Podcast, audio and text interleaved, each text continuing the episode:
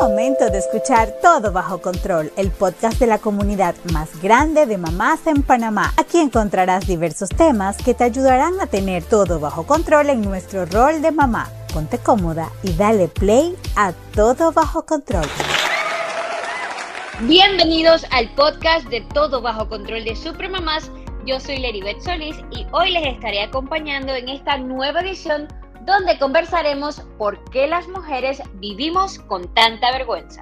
Mmm, qué buen tema. Para este tema nos acompaña hoy Ana Gabriela de Ovaldía, quien es psicoterapeuta de adolescentes y adultos. Ana, bienvenida. Hola Leribet, muchas gracias por invitarme. ¿Cómo estás? Muy bien, ¿y tú?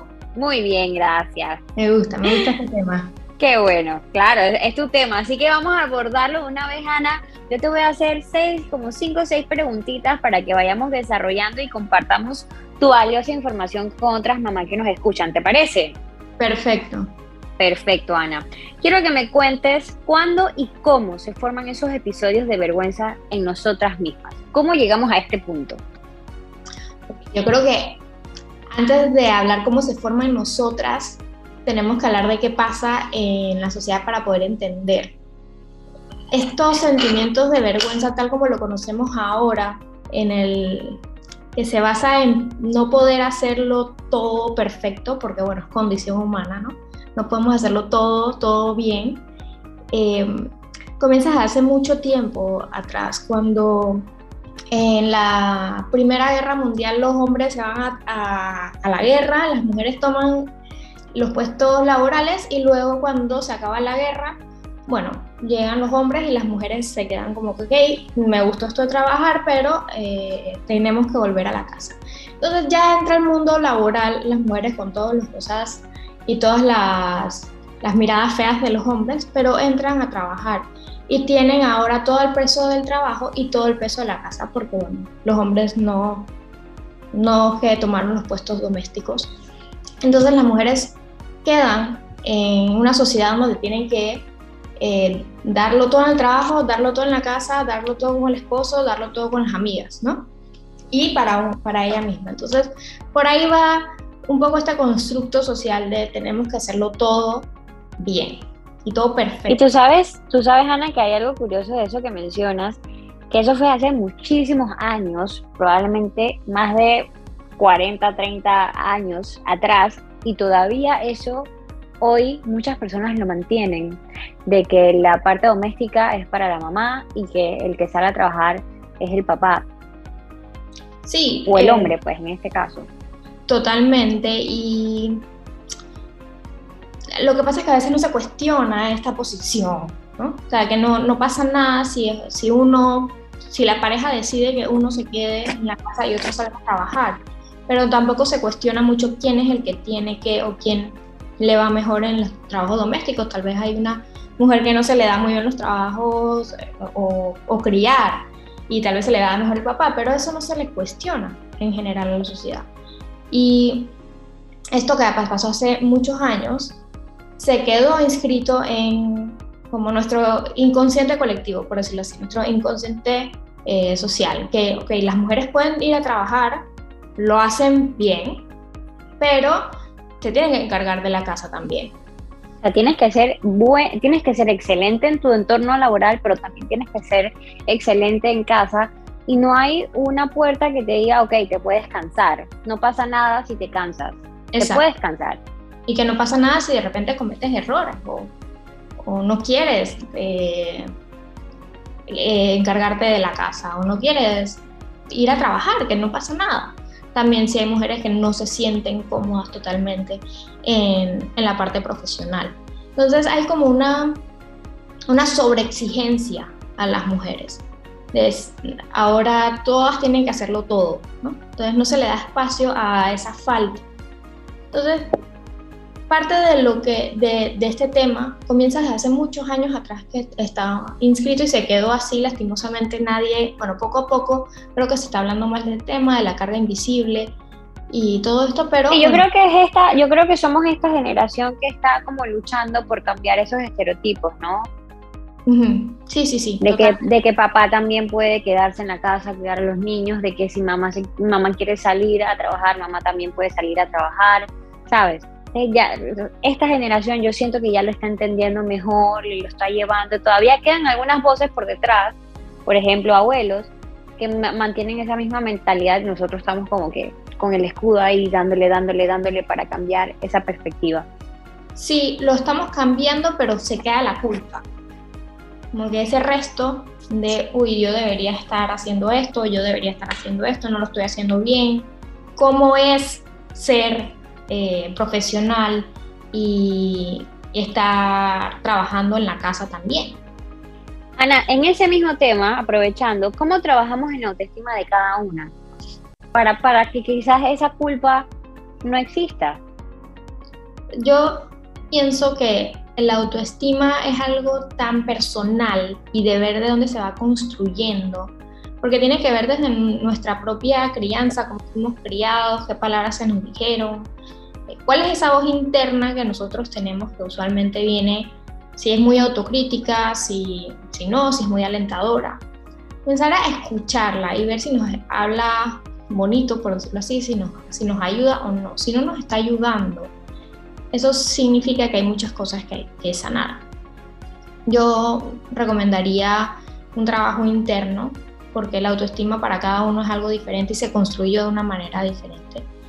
Pero pensaría que podemos comenzar a a escuchar esa voz, ver qué nos dice y trabajar desde ahí.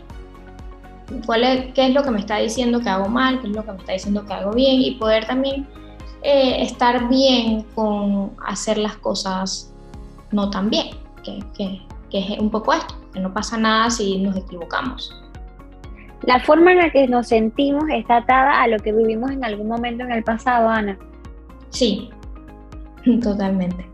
¿Cómo nos puedes explicar? ¿Cómo puedes, cómo puedes desarrollarnos eso? Nosotros, eh, nosotros tenemos un vínculo eh, primario con nuestros cuidadores primarios y cómo ese vínculo se desarrolló en esa época es como nuestro primer acercamiento al mundo. Y si ese vínculo no es un vínculo, seguro, no es un vínculo que contiene o es un vínculo que insulta, eh, asimismo yo voy a sentir que el mundo es, si no está trabajado. O sea, si no es algo que yo he trabajado, yo voy a percibir el mundo así, porque es como yo, es como mi primer acercamiento. Y esa va a ser la base con la que yo me voy a relacionar con el mundo. Es que yo soy mala, es que yo no puedo con esto, es que yo soy yo soy boba, a mí nadie me quiere, o todo lo contrario, oye, yo soy lo máximo, a mí me va bien en esto, yo soy buena en esto. Todo va a depender de cómo fuimos cómo fuimos vistos o cómo fuimos, sí, cómo fuimos vistos, cómo fuimos. O sea que, o sea que aquí interrumpiéndote, mamá y papá o nuestro entorno familiar tiene mucho que ver con nuestro, con nuestra adultez, por decirlo así. Sí, más de lo que, más de lo que pensamos. Wow, eso es súper importante. Cuando miramos para atrás en terapia, hay veces que nos sorprendemos de cuántas cosas estamos repitiendo, porque es lo que conocemos en nuestras relaciones eh, de ahora, con nuestra pareja, con nuestros amigos, porque es la manera que conocemos el mundo. Y no nos vamos a salir de ahí si no hacemos ese trabajo. Ahora está muy controversial, saliéndome un poquito del guion, Ana, ahora está muy controversial el tema este de que sí, pues la generación de cristal, que ahora nadie le puede pegar a sus hijos porque te llaman la policía, pero que antes mi mamá me pegó y aquí yo estoy, soy una mujer fuerte. y ¿Qué opinas de esto? Bueno, aquí yo, apenas dijiste esto, pensé en una frase que dice Manuela Molina, que es una psicóloga de niños colombiana excelente, y dice, bueno, no somos gracias a los golpes, somos a pesar de los golpes. Y yo creo que esa, esa frase lo refleja muchísimo. Nosotros, eh, con padres que tal vez fueron, eh, pegaron mucho, hirieron mucho, así mismo van a estar nuestras heridas, nuestra voz interna. Lo que pasa es que muchas veces, bueno, hay con todos nuestros mecanismos de defensa que tal vez aprendimos, o si hubo alguien que nos pudo enseñar una maestra, una abuela, que sí modeló eso, bueno, salimos, como por decirlo así, adelante, eh, pero no quiere decir que hayan heridas que, que están ahí. Que sanar. Y que tal vez no es que le estamos gritando al mundo o que no son como muy percibidas por otros, pero sí nosotros sabemos que están ahí por nuestras, nuestra forma de que nos relacionamos o, o nos hablamos o criamos ah, también.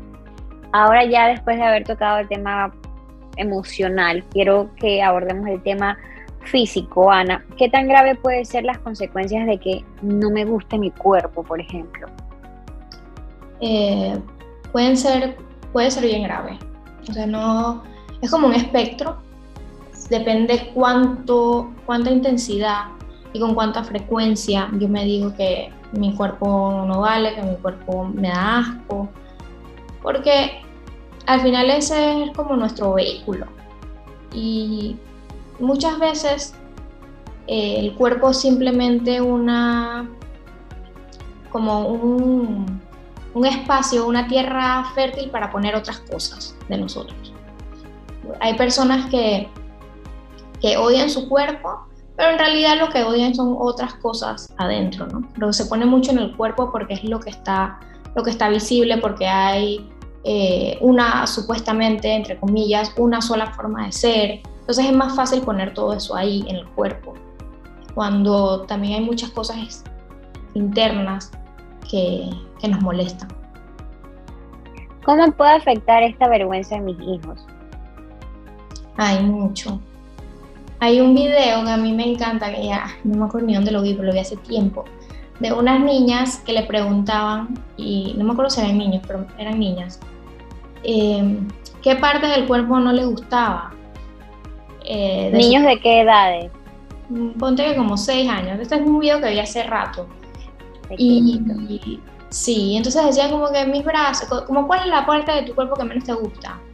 Y decían los brazos o las piernas. Y cuando le preguntan a las mamás, era el mismo. O sea, que era como algo muy aprendido. Cosas que habían escuchado probablemente.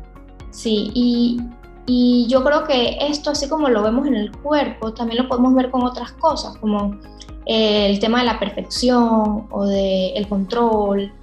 Y aunque no se ven, también tú puedes ver a niños que tienen que tener control de todo o tienen que eh, ser totalmente perfeccionistas y si un trabajo de la escuela no les sale bien, les da mucha rabia. Entonces cuando tú miras atrás, eh, me pasa mucho, ¿no? Como que las mamás dicen, pero es que yo soy igualita. Bueno, entonces hay algo ahí de la que se está repitiendo. Hay algo que, que hay que tratar. Hay algo, tú sabes que yo me quedo sorprendida, mi hija. A mí me gusta mucho pintarme los labios rojos, pero es porque yo no me sé maquillar muy bien. Entonces yo me pongo mi base, mi polvo, eh, y bueno, yo tengo bastantes pestañas. Entonces básicamente los labios rojos es como que lo, va, lo que va a impactar así como que no se va a notar que no sé maquillarme mucho. Y ella me sorprende que ella ahora no quiere salir si no se pinta los labios rojos. Estoy hablando de una niña de tres años. Y yo le digo, dije, mami, píntamelo. Yo le digo, mi amor, pues que tú eres hermosa con esa sonrisa, no necesitas nada, mírate qué lindo tus dientes.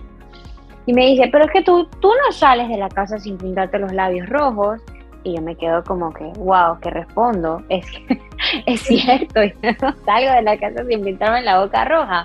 Entonces, ellos, ellos, son, ellos repiten, ellos son, hay mucha gente que te lo dice como, eso parece como, ellos son una esponjita, lo escuchas, todo el mundo lo dice, eso, ellos son una esponjita, ellos son, y es cierto, ellos son una esponja a estas edades y todo lo aprenden, todo lo que escuchan lo repiten. Sí, y hay que tener mucho, y hay que tener mucho cuidado con lo que uno dice en casa, cómo uno se expresa. Lo decía yo en un post. ¿Cómo yo puedo esperar que mi hija sea una buena persona, una buena ciudadana, si ella ve que yo se lo digo, mi amor, no tires la basura por la ventana, mi amor, no tires la basura, pero ella me ve que yo lo hace, que yo lo hago, perdón. ¿Me explico? Sí, y, y con esas acciones, pero no nada más con esas acciones, sino también cómo somos nosotros. Eh, es algo que ellos van entendiendo como, como, mencioné al principio, nosotros somos como padres el primer acercamiento de ellos al mundo. Así es como yo me relaciono, así como mamá se relaciona, así yo voy aprendiendo a relacionar. Si mi mamá me dice que yo soy boba, yo me lo voy a creer, porque es que mi mamá me lo está diciendo. Y así mismo ponen eh, más adelante, cuando ya comienzan a socializar un poquito más, se van relacionando de esa manera, con esa voz interna. Entonces sí hay que tener mucho cuidado eh, con los niños, no nada más lo que hacemos, sino también eh, qué cosas de nosotros o qué inseguridades, qué cosas que todavía no están así como unas heridas medio abiertas, también lo estamos repitiendo con ellos. Podemos transmitirles y que ellos lo puedan repetir. Hay que tener cuidado con eso. ¿Cómo puedo eliminar esas barreras de géneros mentales y dejar de lado la vergüenza o el autoestima, Ana? ¿Algunas recomendaciones que nos puedas dar? Bueno, yo diría que eh, las barreras eh, eh, entre género hay que revisarlas cada uno uno a uno, ¿no? para mí que es un hombre y para mí que es una mujer. Y por qué yo siento que los hombres tienen que ser así, porque yo siento que las mujeres tienen que ser así. Y comenzar a cuestionar. Yo siempre, siempre digo que siempre hay que cuestionar lo que aprendimos, porque es la única manera de poder desaprender y aprender y reaprender. Entonces, yo diría, uno, cuestionar, eh, también ver que somos capaces nosotras de hacer muchísimas cosas que, que los hombres hacen, así como los hombres hacen, eh, son capaces de hacer muchísimas cosas que nosotros hacemos. O sea, podemos, no es que hay cosas de hombres y cosas de mujeres, sino que, bueno, tal vez hay roles que los hombres se han adueñado y hay roles que las mujeres nos hemos adueñado y sentimos que nada más lo podemos hacer cada uno, pero revisar todo esto que tenemos así como muy eh, internalizado, cuestionarlo, eh, es una de las maneras. Esto, me, esto pasa mucho con las mamás, ¿no? Como que es que eh, yo siempre tengo que consolar al niño porque mi pareja... no yo soy la que mejor lo hace. Exacto, mi pareja no sabe hacerlo. Bueno, tal vez no lo hace como tú, pero lo puede hacer de, de como él. Y está bien. No Cada quien tiene su manera. Así es. Perfecto, Ana. Oye, gracias. Excelente. Me quedo con, con toda la información valiosa que nos has dado. Pero Ana, antes de que te vayas para cerrar el podcast, queremos que nos brindes un último dato con el sabías qué de la semana. Déjanos un dato para todas las supermamás hablando de por qué las mujeres vivimos con tanta vergüenza. Bueno, hay, un, hay una, una investigación que publicó Harvard Business que dice que, el, que nosotras comenzamos nuestras etapas con menos autoestima que los hombres y que no es hasta los 40 años que podemos como nivelarnos como en el mismo nivel de autoestima, pero luego de los 40 años sube eh, como que le ganamos a, los hombres, por decirlo así. Sube un poquito más eh, esa barra de autoestima en nosotras, hasta los 60. ¡Wow! ¡Qué interesante! sí, súper Muy interesante. No, que, que, hay que ver qué pasa a esos 40 años para las mujeres y para los hombres. Totalmente, hay que estar pendientes. Oye, muchísimas gracias Ana por ser parte de nuestro podcast Todo Bajo Control y por acompañarnos hoy. Antes de despedirte, quisieras dejarnos eh, dónde podemos contactarte. Bueno, me pueden contactar por mi Instagram, arroba psic.anagdeo. Perfecto. Muchísimas gracias, Ana, por acompañarnos hoy hablando de por qué las mujeres vivimos con tanta vergüenza. Ojalá que toda esa información que nos has brindado hoy le ayude a alguna mamá que esté pasando por una situación complicada y pueda subir salir de ahí, porque todas las mamás somos fuertes, porque todas las mujeres, no solamente las mamás, lo siento, todas las mujeres somos capaces de hacer todo lo que nos propongamos. ¿Nos vamos a cansar? Sí, es normal. ¿Nos vamos a entristecer? Sí, también es normal.